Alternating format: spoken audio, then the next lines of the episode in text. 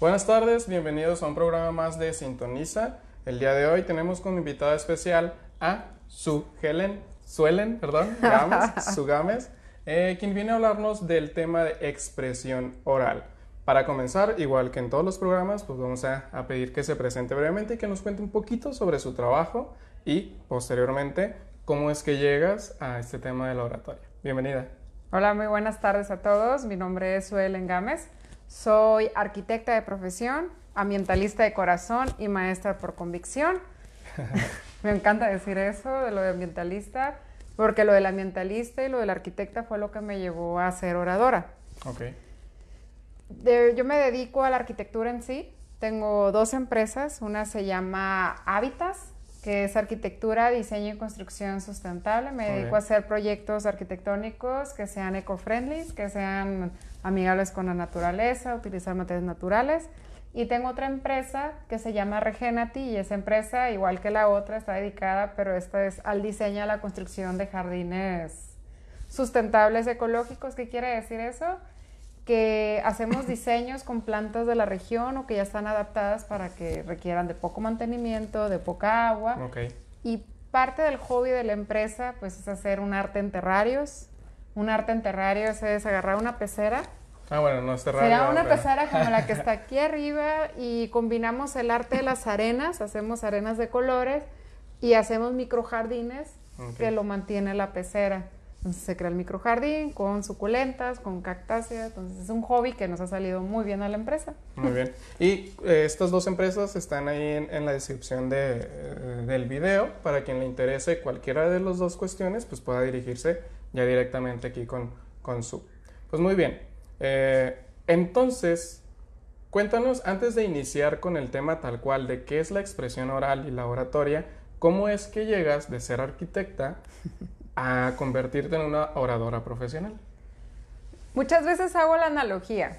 Antes era como cualquier mortal profesional allá en el mundo exterior, pero muchas veces pasan situaciones en las que puedes tener una caída y de nosotros depende si nos levantamos y seguimos igual o nos levantamos y tratamos de mejorar. Cuando yo estaba realizando mi maestría, yo realicé una maestría en arquitectura, diseño y construcción sustentable en Valle de Bravo, en la Universidad de Medio Ambiente. Soy algo hippie, así es que por eso de repente me ven muy ambientalista. Y ahí, cuando estábamos haciendo nuestra tesis, nos pidió un maestro que en cinco minutos vendiéramos nuestra idea, que vendiéramos nuestro, pro- nuestro proyecto. Llegué con mi presentación, a mí me encanta hablar, no me paran, parezco un perico, pero cuando se trata ya de expresión oral, de una presentación, es totalmente diferente. El punto es que yo traía mi, mi presentación, mis sellos visuales, y empecé a hablar como todos. Mi proyecto está, la, la, la. Según yo hablé mis cinco minutos, me pararon y perfecto. Pero lo que no contaba es que mi maestro me fuera a hacer esta expresión. Hasta me emocioné. Y me aplaude y me dice, felicidades, Su. Acabas de desperdiciar cinco minutos muy valiosos de tu vida. O sea, me cayó como balde de agua fría. Mi maestría era semipresencial. Esto quiere decir que yo estaba cinco semanas en Tijuana y una semana en Valle de Bravo, Estado de México. Regresé a Tijuana Destruida.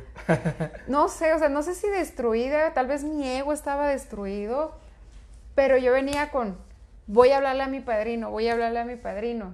Resulta que yo tenía un amiguito, que en paz descanse, Nachito, que siempre me decía, Su, vamos a este Club Toastmaster, vamos al Club Toastmaster y como cualquiera le tiras a loco porque a lo mejor no estás preparado para recibir el mensaje. Ok. Cuando regresé, lo primero que hice bajarme del avión fue, oye Nachito, ¿cómo se llama ese programa o ese club que me decías? Toastmasters, pero ¿cuándo es? Y, y ya me dijo, no, me dice todos los martes en el restaurante La Escondida, de 8 a 10. Bueno, el punto es que el siguiente martes ahí estaba yo sentada y me volvió a pasar. Volví a tener otra caída. Estando dentro del club, hay una sesión que se llama Table Topics. En Table Topics lo que hacen es lanzarte una pregunta o una frase y en dos minutos como invitado vas a desarrollar un mini discurso. El punto es que me dijeron, Su, ¿gustas participar? Y estuvo una lucha mental como los de intensamente, los monitos de la cabeza. Un dilema. Un dilema. Yo, sí, no, dije, pues venga, dije, va. El punto es que me, me, arrojaron la pregunta y yo le escuché parecida al de, ¿de qué color son las mangas blancas del chaleco de Napoleón? O sea, no entendí nada. Pedí que me lo repitieran tres veces, me quedé callada, descubrí que tenía pánico escénico y decidí quedarme en el club. Desde hace cinco años ahí estoy. Y ahora el pánico escénico ya...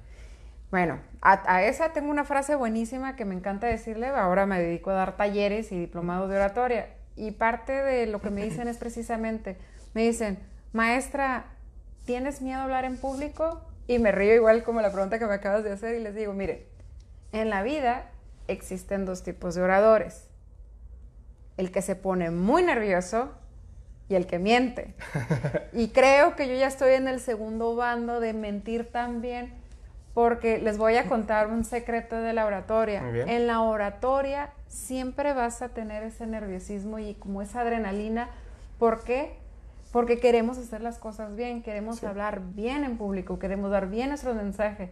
Entonces, si no sientes ese nerviosismo, es que a lo mejor no te no interesa tanto. El punto es que siempre vamos a estar nerviosos, pero el, aquí la clave es cómo lidias con ese, con ese, con ese nerviosismo, cuáles son tus estrategias para calmarte y que te estén viendo más de 10 mil personas probablemente y estar nervioso y que no se den cuenta.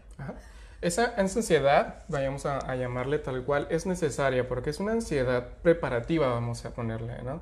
Una de, mis maestras en la universidad decía, preocúpense cuando no se preocupen. Y así como tú lo acabas de decir, porque una vez que yo no me preocupe significa que no me importa tanto como para prepararme y que me salga bien.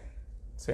Lo comentábamos en una plática, ¿recuerdas lo del de el simposio, coloquio, perdón, en el que comentábamos, bueno, es que a ciertos niveles, pues más allá de la ansiedad, es necesario poder expresarse adecuadamente. Y sí, si estoy ansioso, pues que esa misma ansiedad me ayude a prepararme para que me salga bien, ¿cierto? Es correcto, o sea, tienes que, primero, para hacer una oratoria, una presentación, previamente te tienes que preparar. Y eso hay una parte que se llama organiza tu discurso. Pero antes de organizarlo, obviamente tienes que investigar tu tema. Investigas tu tema, organizas tu discurso. Cuando decimos organizar nuestro discurso, significa es de que hay partes claves de un discurso yo le llamo el ABC de la oratoria. Por ejemplo, cuando doy talleres y doy el diplomado de oratoria, les digo a los chicos, dominen estos seis pasos y se les va a facilitar la vida allá afuera y les va a abrir las puertas como el jale y empuje. A donde vayan, el hecho de ya tener esa estructura en su mente les va a ayudar a organizar sus ideas. ¿Cuáles son esos pasos? Por lo general les digo, abran con una frase de apertura que sea fuerte o puedes abrir con una pregunta de impacto que es una frase de apertura, pues como la frase que acabo de decir, que existen dos tipos de oradores. Digo, ya dependiendo del tema que vayas a hablar, ya va a ser, por ejemplo, yo que soy bien ambientalista diría, el mejor momento para plantar un árbol fue hace 20 años. El segundo momento es hoy. Después sigue el siguiente paso que es la empatía entre las personas. ¿Cuál vendría siendo? Muy buenas tardes, todos cómo están. Después sigue, mi nombre es Suelen Gámez, entonces, tengo ya ahí la frase, tengo el saludo y nombre, después sigue la introducción. Estoy aquí hoy para platicar con mi amigo. ya empiezo a dar una introducción de qué voy a hablar porque empiezo a captar a mi audiencia. Ahorita les voy a decir que es una audiencia. Ya que dices la introducción, ya sigue tu desarrollo. ¿Qué es tu desarrollo? El tema que hayas investigado desde el tema, anécdotas, imágenes, presentaciones. Una vez que hablaste tu tema, sigue el quinto paso, que son las conclusiones. Muchas veces tu audiencia en el proceso fue al baño, fue al café, o sea, te perdió un poco. Y en la conclusión refuerzas los datos importantes que deseas que la audiencia se lleve. Y retomarlos, como, como lo dicen. Sí, darle como fuerza. Y ya después que concluyes, para no decir como todos los oradores o como todos los conferencias, gracias, ahí puedes salir con una frase de cierre que es muy similar a la apertura. Cierras fuerte, dices la frase y al final, como es de costumbre, un orador, para pasarle la palabra al maestro de ceremonia, se dice, es cuanto. Y ahí se cierra, no, hay necesidad de decir gracias. De hecho, la audiencia es cuanto. Como los jueces, como los, abogados le hacen en un juicio oral, ellos dicen, es cuanto, juez, señora juez. Como una forma elegante de terminar. Exactamente. Muy bien. Eh, antes de continuar con, con estos tips, con estos detalles tan importantes eh, de los seis que mencionaste, eh, me gustaría que pudiéramos aclarar qué es exactamente la oratoria. Muy buena pregunta. No me traje la pregunta de, de la Real Academia Española, En tus palabras. pero les puedo decir que la oratoria es el arte de la palabra donde eres elocuente, donde eres elegante, donde vas a deleitar y vas a compartir un mensaje donde tú esperas que tu audiencia se inspire o los puedas persuadir ante Ok. un tema. Muy bien. Creo que la defines perfectamente porque lo siguiente, mucha gente cree que el hecho de pararse a hablar frente a un público es, es oratoria. Yo me paro enfrente y hablo, pero al igual que con la docencia, puedo ser docente, puedo estar enfrente de un grupo, mas no necesariamente implica que lo estoy haciendo adecuadamente. Y metiste un concepto que creo que es todavía más importante en la definición, que es audiencia. ¿Sí? Que porque yo puedo hablar y creer que lo estoy haciendo muy bien, pero ¿y mi audiencia? Porque qué tal que, digo, aquí estamos hablando y llevamos que eh, casi 13 minutos hablando, pero si a nadie le está importando lo que estoy diciendo, si no estoy eh, al menos quedándome grabado de cierta forma en el público, pues nada de lo que digo importa. Exactamente. Entonces, esta, dijiste que ahorita ibas a comentar que era la audiencia. Pudiéramos aprovechar y decir entonces qué es. Muy bien, la audiencia es con las personas que te vas a dirigir. ¿Qué significa eso? Las audiencias las tenemos que identificar por quiénes son. Si tu audiencia y el mensaje que vas a transmitir son niños, entonces tu lenguaje tiene que ser apto para niños. Si van a ser adolescentes, tienes que cambiar radicalmente tu forma de expresarte con ellos y hablar su, su vocabulario o al menos un mensaje que ellos puedan entender. También licenciatura, por ejemplo, son jóvenes adultos entre 18 y 25 años.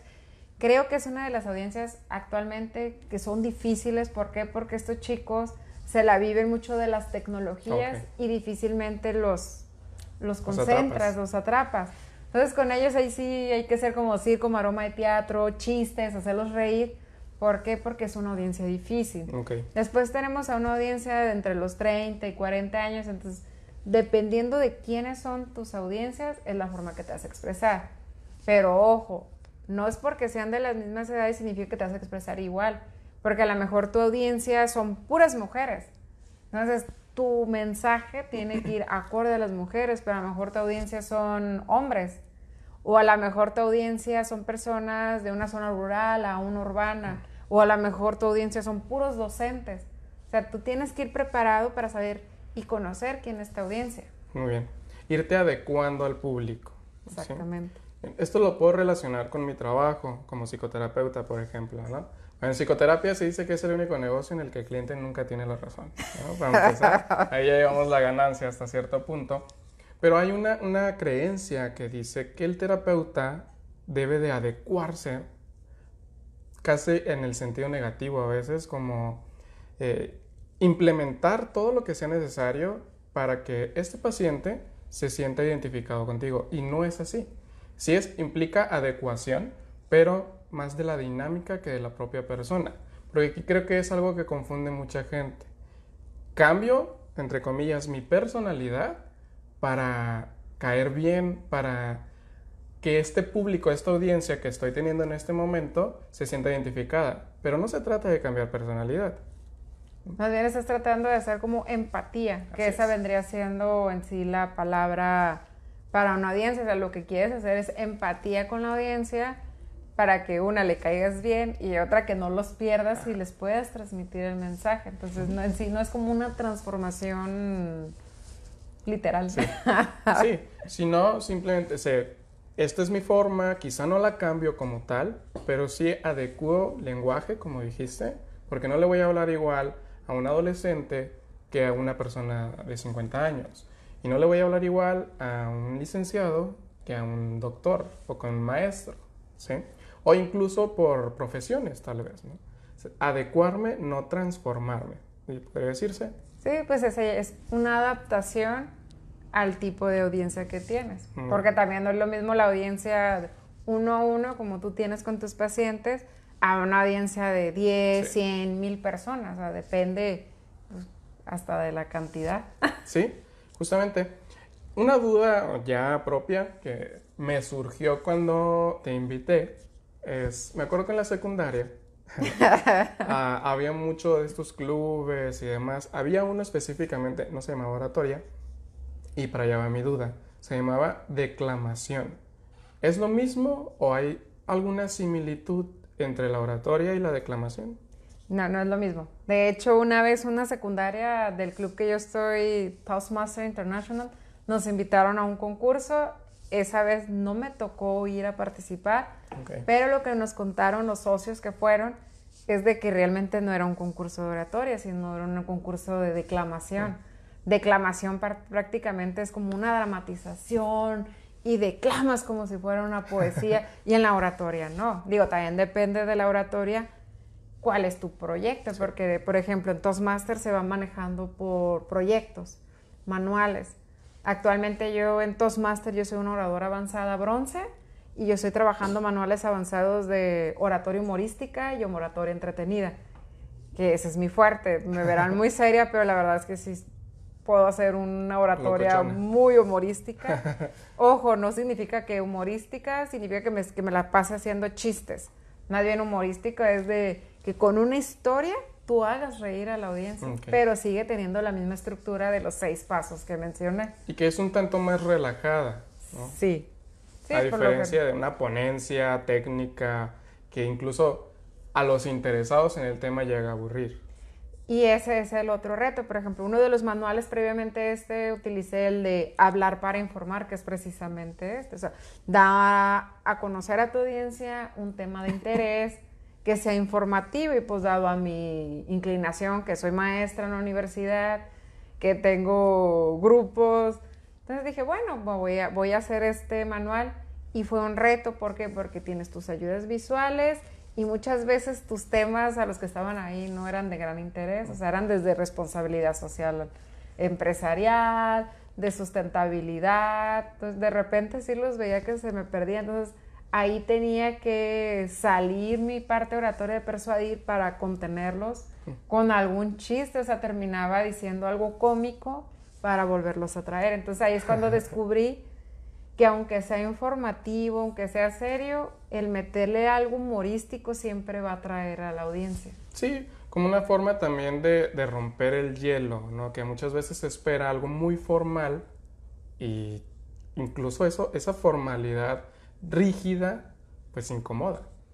Y yo no soy rígida, o sea, ya me has de conocer, no, no están ustedes para saberlo ni yo para contarlo, pero William es mi compañero en el doctorado de educación y ya se ha dado cuenta que soy la alumna compañera como más loquita, vamos a ponerla así. Yo siempre juré que si hacía un doctorado no me iba a poner así como que, oh, sí, soy la doctora. No. dije, no, o sea, que me conozcan tal como soy y pues soy su, no soy... Y que eso es bastante importante en, en esta profesión que es ser oradora profesional, ser tú. Exactamente. Porque creo, ya me dirás tú, esta misma o no sé si originalidad, normalidad con la que se manejan, eh, naturalidad es la palabra que quería, ayuda también a crear este, este lazo de empatía con, la audiencia.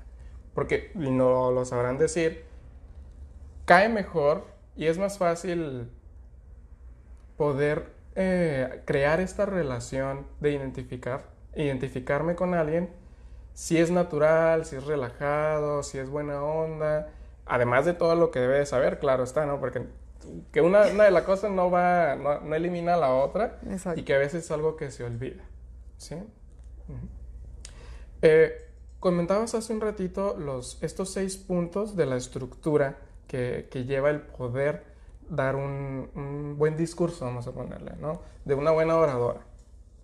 Algunos tips que tú puedas dar al público que le interese antes de pasar al tema de Toastmaster, por ejemplo? Pues hay que practicar.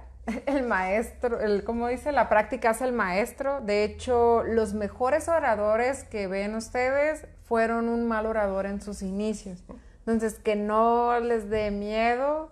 Bueno, tal vez sí les va a dar miedo, pero no dejen que el miedo los invada, sino enfréntenlo. Probablemente, si yo le hubiera hecho caso al miedo allá en Valle de Bravo, no, no estaría aquí con ustedes con oratoria.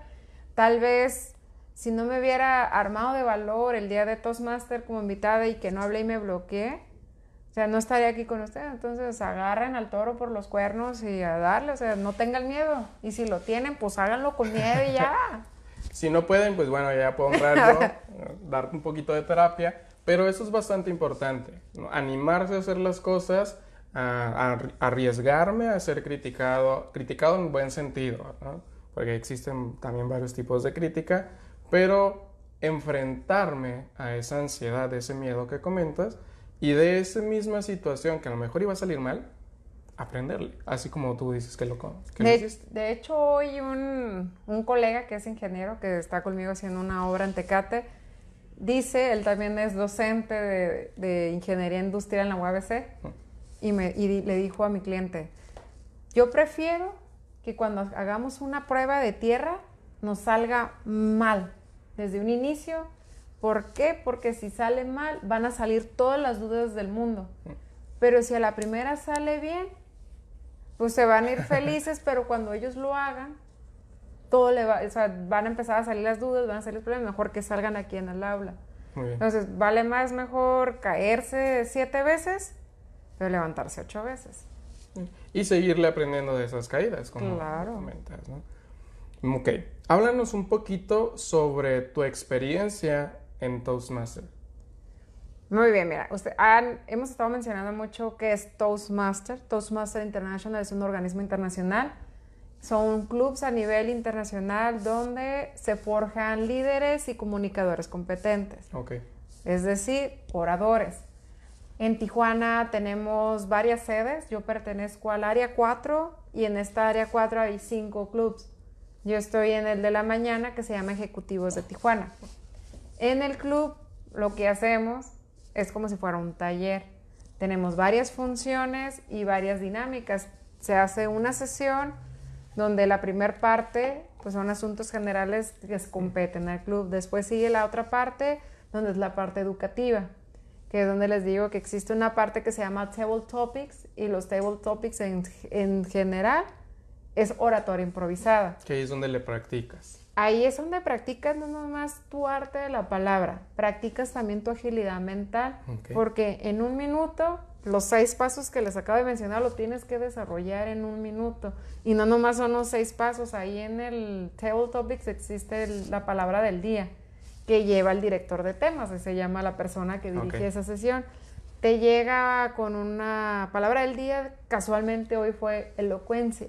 Entonces tú tienes que decir tu discurso en un minuto con la frase, el saludo, todo, todo, todo, más la palabra del día.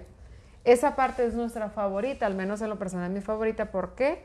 Porque aprendí a sintetizar y a, hacer concisas mis respuestas. Muy bien. Las aprendí a organizarlas. No puedes decir un discurso improvisado si no lo piensas antes. De hecho, para eso sirve la frase de de, apertura, para ir pensando y maquilando tu discurso.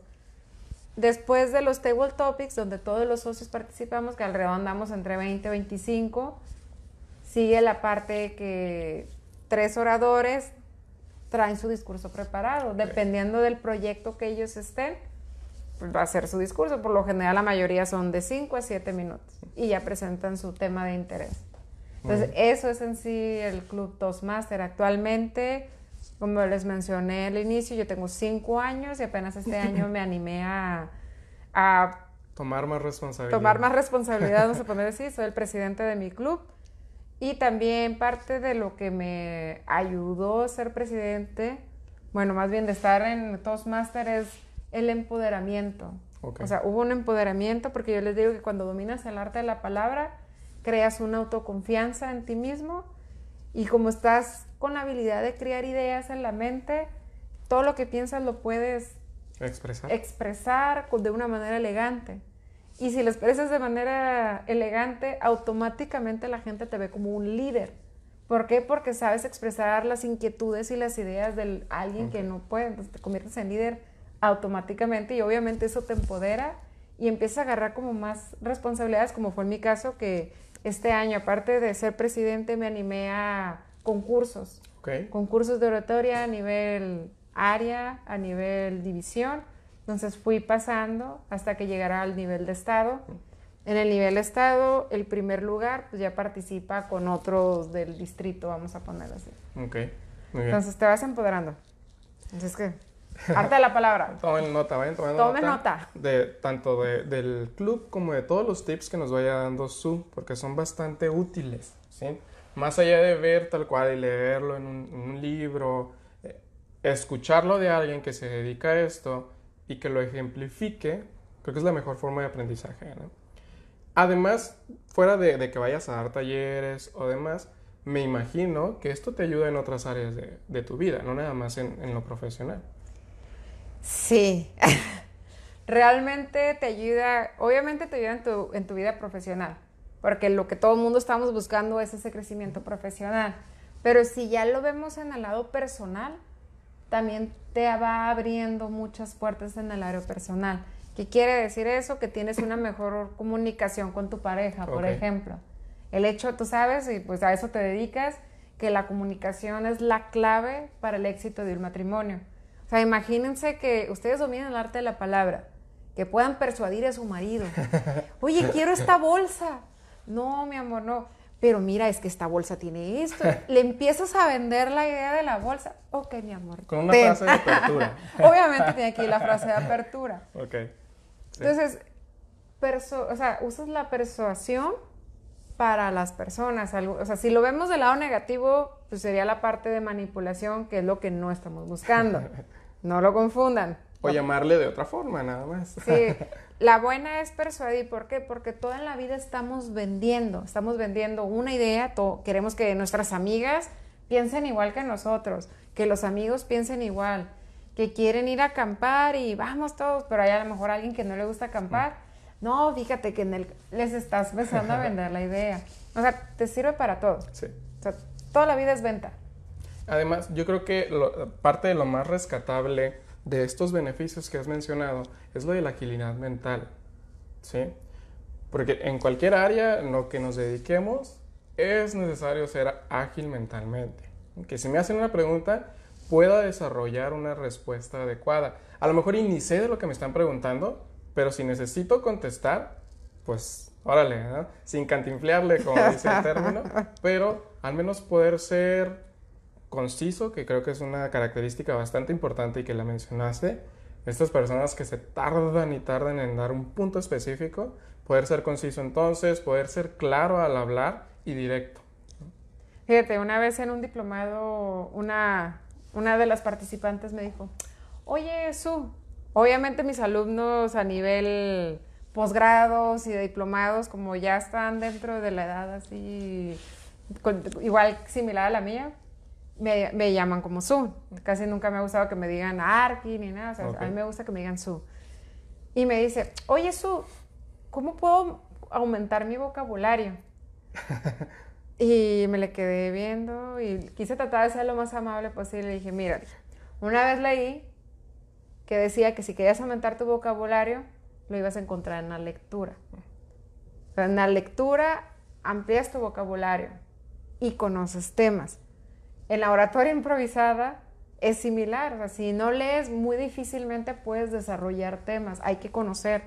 El límite de tus palabras es el límite de tu universo. Entonces tienes que leer, ver documentales, viajar para poder abrir ese universo y puedas desarrollar tus ideas. Es igual que la escritura, tú sabes, tú escribiste el libro. o sea, no vas a escribir un libro si antes no leíste.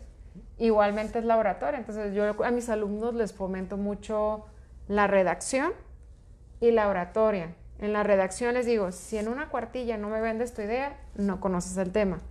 Si en cinco minutos no me vendes tu idea, no conoces el tema. Entonces son las dos herramientas que trato de manejar yo en mis clases.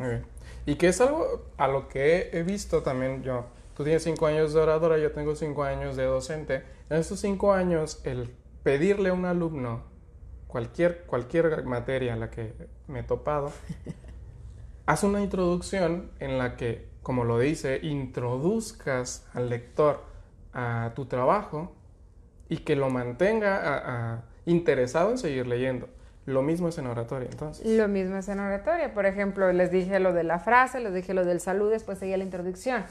Yo les voy a hablar hoy, si no lo hubieras hecho es como ese, ¿cómo se le llama? ¿Encuadre? El encuadre. Ah, vamos a tener la a, una, a una oradora profesional. O sea, como que a lo mejor, ah, el programa va a ser, no sé, diferente.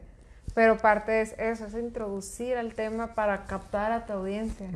Porque a lo mejor alguien ya está a punto de irse al café o al baño cuando vas a hacer tu presentación y dices, yo les voy a hablar de este tema y se queda, híjole, y se regresa y se sienta. Me espero. Me espero, yo lo quiero escuchar. Entonces, eh, la introducción es tan importante como en un ensayo. Sí. Tienes que captarlos. Y supongo que tienen a grandes rasgos la misma estructura. Una buena introducción, el desarrollo del tema, y ya comentabas, una buena conclusión también. Sí, o sea, la estructura en sí de la oratoria es igual que un ensayo. Introducción, desarrollo y conclusión. Y el plus, pues vendría siendo la frase de apertura, ya el saludo. ¿Por qué? Porque ya es una parte donde tú estás interactuando con seres humanos en vivo. Entonces tienes que crear esa, esa empatía, pero aparte de captarlos y crear la empatía, los tienes que mantener. Entonces parte de la oratoria, si estás siempre les digo es como tell an story, o sea, cuéntales una historia. A la gente le encanta que si vas a exponer o vas a hacer una presentación o una conferencia, que metan anécdotas. A la gente le encantan las experiencias vivenciales. Entonces, parte esencial de la oratoria es eso. Ah, fíjense que que hoy hablando de este tema, fíjense, y ya, les ya les, les, creas como, no sé si es el morbo de la gente por escuchar o la curiosidad, pero los tienes captados. y que sigue formando esta empatía que, que, decías al inicio. Sí, o sea, porque aquí lo, lo importante de la oratoria es que somos seres humanos y como seres humanos necesitamos esa calidez y esa empatía. Okay. ¿Tú crees que todo, todo, todo, toda persona puede ser orador? Todos tenemos un orador muy adentro. Algunos son tal vez muy más escondidos. Pero si manejas la estructura y la práctica, puede funcionar. Por ejemplo, en el club tengo a un compañero que tiene años y es serio. Tengo cinco años y sigue serio, pero cuando lleva, llega a hablar, ya maneja bien la estructura. O sea, ya te puede expresar la idea, aunque sea serio, con un, solo torno de voz y cero, así. Pero el hecho de conocerlo y que ya él lo exprese, marca la diferencia. Muy bien. En el taller también de, oratoria que estoy dando en escuela, un chico que no habla, o sea, lo ves y está serio, pero cuando le hago la parte de los table topics, que le lanzo la pregunta, se para, se transforma. Mm. Entonces también él es como terapéutico, vamos a ponerle el hablar. Sí, la práctica, como decía. Yo creo que en esto es necesario también cierto grado de carisma. Sí, sí, de hecho, algo de lo que tengo como esencia es, esa parte que siempre me estoy riendo. no lo puedo evitar. Tenía una amiga en la maestría que me decía, odio tu positivismo, porque siempre me estaba riendo, no importa que nos estuvieran ahorcando así con las entregas, yo siempre estaba, vamos equipo, vamos, animando. Entonces, parte de, crear como la empatía y la carisma. Imagínate que vas a hablar de una plática motivacional y llegas y llegas. Yo les voy a hablar de este tema y quiero motivarles a suicidar. O sea, los vas a perder. En cambio, si te digas, ¿cómo están? O sea, llegas así, a lo mejor más de uno, como que, ay. Pero ya después te empieza a suavizar y ya ven que no es tan así, pero, o sea, tienes que saber de qué vas a hablar. Muy bien. Estamos llegando casi a la última parte del programa. Me gustaría preguntar, creo que es algo con lo que yo me he topado bastante como docente. Eh, pues de repente, como trabajos finales, depende de la materia, he puesto el hacer una conferencia, llevar a cabo una conferencia, con todo lo que implica la conferencia, ¿no? Desde crear tu, temática y tu póster hasta el hecho de estar frente al grupo. Y varios alumnos, maestros que yo no, yo no puedo, ¿sí? Y así, con toda, con toda la ansiedad y el miedo del mundo, yo no puedo hablar frente a, un, a un público. Me trabo, me pongo en blanco, me desmayo, me vomito, un sinfín de, de síntomas que pueden llegar a presentar. ¿Qué les podrías decir a estas personas que consideran que no pueden para que se animen? Hoy escuché dos veces esta frase. Si tú piensas que no puedes, no puedes. Si tú piensas que sí puedes, sí puedes. O sea, es la decisión que tú tomes. Pero hay otra frase que a mí me encanta decir que dice, vale más fracasar por obtener un triunfo que dejar de triunfar por temor a fracasar. Esa frase me la, dijo, me, la dijo un maestro de historia de la secundaria y esa ha sido como mi mantra. Siempre que tengo miedo de algo, lo leo hasta mil veces. Yo puedo, o sea, yo puedo, si me voy a fracasar, por lo menos fracasé en el intento, pero lo voy a intentar una y otra vez. Entonces, ese nerviosismo que sienten es su propio como autosabotaje, vamos a poner así. Y si no lo intentan, pues no lo van a lograr. Sí. Entonces, todo está en el, en el intentarlo. Por ejemplo, yo tenía una niña en licenciatura sorda. Obviamente su parte de lingüística, su habla, pues estaba un poco deteriorada, deteriorada vamos a ponerle así. Y yo le decía a ella, yo no te voy a obligar porque mis clases son muy participativas. Dije, yo jamás te voy a obligar a que tú hables. Pero si tú quieres, adelante. Entonces yo hacía mi clase, la dejaba, la dejaba. Y cuando ya la miraba muy atenta, nomás volteaba y le decía, ¿gustas participar? Sí. Y se paraba y a lo mejor el 60% no se le entendía. Pero a mí me creía más valor que ella se parara y lo intentara. Igual no lo entendía tanto, pero para mí era significaba Pero ella se estaba animando. Sí, entonces hagan eso, chicos, todos. Si tienen una presentación, háganlo. Lo peor que va a pasar es de que se traben y que digan muletillas, se atropellen, no sé, pero cada vez van a mejorar más. Sí. Y si es cuestión de, clase, pues no pasa de que tengan una mala calificación en ese criterio, ¿no? Pero supongo, eh, y soy fiel creyente, mejor dicho, de que lo intentes, no importa, así como dijiste, no importa que te reprueben, no importa que lo hagas mal, que te vomites o lo que sea, pero al menos ir creando esta sensación de seguridad. En terapia yo con mis pacientes utilizo una frase que no recuerdo nunca exactamente cómo es, pero dice algo similar a, eh, mira el miedo a la cara y dejará de molestarte, que es prácticamente la esencia que tú comentas. Mientras siga evitándolo, voy a seguir creyendo que soy un inútil, que no lo voy a poder hacer. Y a lo mejor me enfrento y compruebo que soy un inútil, pero un inútil que pueda aprender.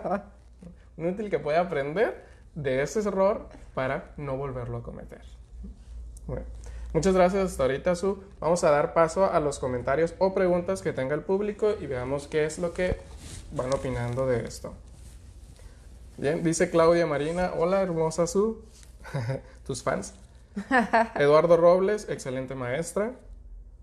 Ah, nos manda saludos el doctor Juan Gabriel López. Muchas gracias, doctor. Hola, doctor. Tania Montes, saludos, amiga bella. Y doctora Rosa Espinosa, lucen tan guapas como siempre. Gracias, ah, Rosa. Tenemos fans. tenemos fans, bueno. Eh, no hubo preguntas, lo cual quizá pueda decir que fue bastante bien explicado. Ojalá hayan tomado las notas, principalmente yo creo que de estos seis eh, puntos de la estructura que comentabas. Igual si los puedes repetir para que aquellos que no lograron captarlos lo puedan hacer. Tomen nota, sobre todo los a los del doctorado, porque acuérdense que son mis conejillos de indias. No, no es cierto, mi caso de estudio. Muy bien, paso número uno, como decía Adal Ah, sí. oh, yo, no, no es cierto. tocar la, la batería. Paso número uno, frase de apertura. Me quedo con una que dijiste hace un tiempo. Si me fuera a morir mañana, Hoy plantaría un árbol, dijiste. Creo que es, de Gandhi, ¿no? De... No sé. No me acuerdo. Ah, de uno de los filósofos Bueno. Paso número dos. Para crear la empatía ante tu audiencia, tu cliente, tu inversionista, tu paciente, obviamente es el, saludo cordial. Muy buenos días, muy buenas tardes. Mi nombre es, porque muchas veces cuando hacen una conferencia o hacen una presentación no los conoce, entonces es correcto decir tu nombre Después, paso número tres sería la introducción, que es la parte resumida de lo que vas a hablar en ese momento, porque capaz que se te quieren ir ahí de repente algunos, entonces los vuelves a captar. Ya en el desarrollo, que es el paso número cuatro, Ok. en el desarrollo pues ya vas a hablar de todo tu tema de interés. El paso cinco es la conclusión, que es donde tú vas a reforzar los puntos importantes de tu desarrollo que quieres que se lleve en la audiencia y las recomendaciones o la reflexión. Y el último paso, que es el 6, pues es una frase de cierre. ¿Por qué? Porque es ma- la, la gente, la audiencia se queda más impactada con una frase que con un gracias. Entonces Bien. esos serían los seis puntos básicos del ABC de la oratoria. Excelente. A, B, C, D, F, casi para completar con los seis, ¿no? Pero creo que son bastante, bastante útiles los que mencionas, ¿no? Y que pueden ser aplicables a cualquier contexto en el cual yo tenga que hablar, ¿no? Ni siquiera enfrente de un grupo, tal cual, un, un público muy grande, hablar como tal. Pues muchas gracias, Su, por, por esta casi hora de, de plática y de desarrollo del tema. Muchas gracias también a ustedes que nos sintonizaron el día de hoy, a los fans que están poniendo ahí sus comentarios. Ah, no se pierdan la siguiente semana. La vez pasada tuve un error, pero ahora sí, la siguiente semana va a estar con nosotros la psicóloga Zulema García hablándonos sobre la depresión. Tema bastante importante que habíamos pospuesto hasta ahorita, pero que afortunadamente ya vamos a tener un experto que nos hable de ello. Su, ¿algunas palabras que nos quieras dedicar para cerrar? Pues acuérdense que el arte de la palabra les va a abrir todas las puertas del todo el mundo, como el puje y enjale. Muchísimas gracias. Gracias. Recuerden que yo soy el psicólogo William Ortiz. Nos vemos la próxima semana, igual martes en punto de las 6 de la tarde con Sintoniza. Nos vemos.